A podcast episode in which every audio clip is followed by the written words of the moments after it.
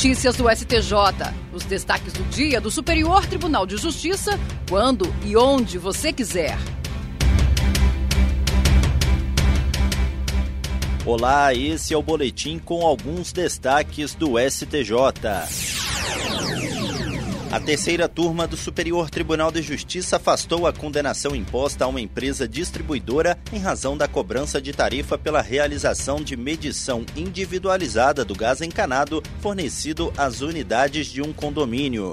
No caso analisado, a distribuidora foi condenada em ação civil pública promovida por uma associação contra a cobrança de R$ 4,00 por unidade habitacional de um condomínio o Tribunal de Justiça de São Paulo manteve a sentença e determinou à distribuidora que excluísse a cláusula contratual de cobrança da tarifa, além de devolver em dobro o valor cobrado dos consumidores a esse título, sob pena de multa de 30 mil reais.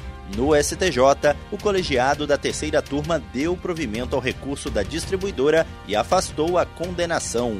O relator, ministro Marco Aurélio Belize, ressaltou que a opção pela medição individualizada foi feita livremente pelo condomínio, o valor da tarifa foi proporcional ao serviço prestado e ficou comprovada a vantagem para os consumidores que pagam apenas pela quantidade de produto efetivamente consumida e não são onerados por eventual inadimplência de outros condôminos, como pode ocorrer na medição coletiva.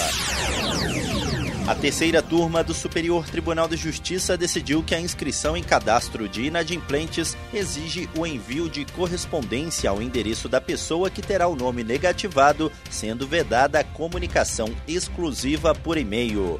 No caso analisado, foi ajuizada a ação de cancelamento de registro com pedido de indenização contra uma entidade responsável pela inscrição em cadastro de inadimplentes, sob o argumento de que não houve prévia notificação, conforme dispõe o Código de Defesa do Consumidor.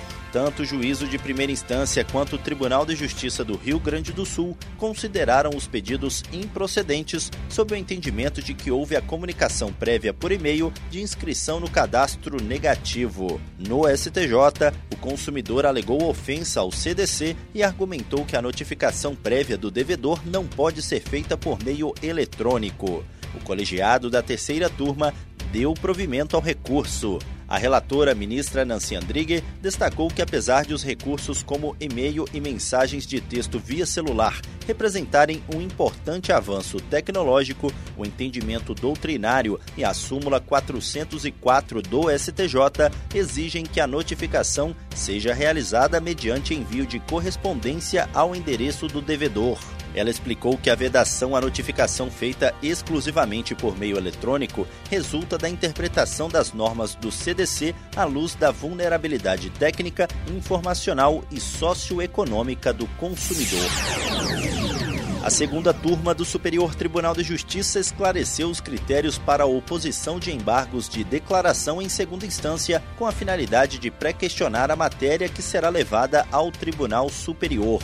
Segundo o colegiado, para o conhecimento das alegações da parte em recurso especial, é necessário o cumprimento cumulativo de alguns critérios, como ter havido a oposição dos embargos de declaração no tribunal de origem e ser indicada no recurso especial violação ao artigo 1022 do Código de Processo Civil de 2015. Além disso, a questão discutida no recurso especial deve ter sido previamente alegada nos embargos de declaração em segundo grau e devolvida para julgamento julgamento ao tribunal de origem, além de ser relevante e pertinente com a matéria debatida.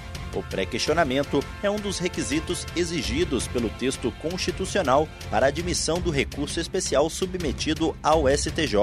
O relator, ministro Francisco Falcão, explicou que o texto do artigo 1025 do CPC de 2015 não invalidou a súmula 211 do STJ, que diz ser inadmissível recurso especial quanto à questão que, embora tenha sido apontada nos embargos de declaração em segundo grau, não foi efetivamente apreciada pelo Tribunal de origem.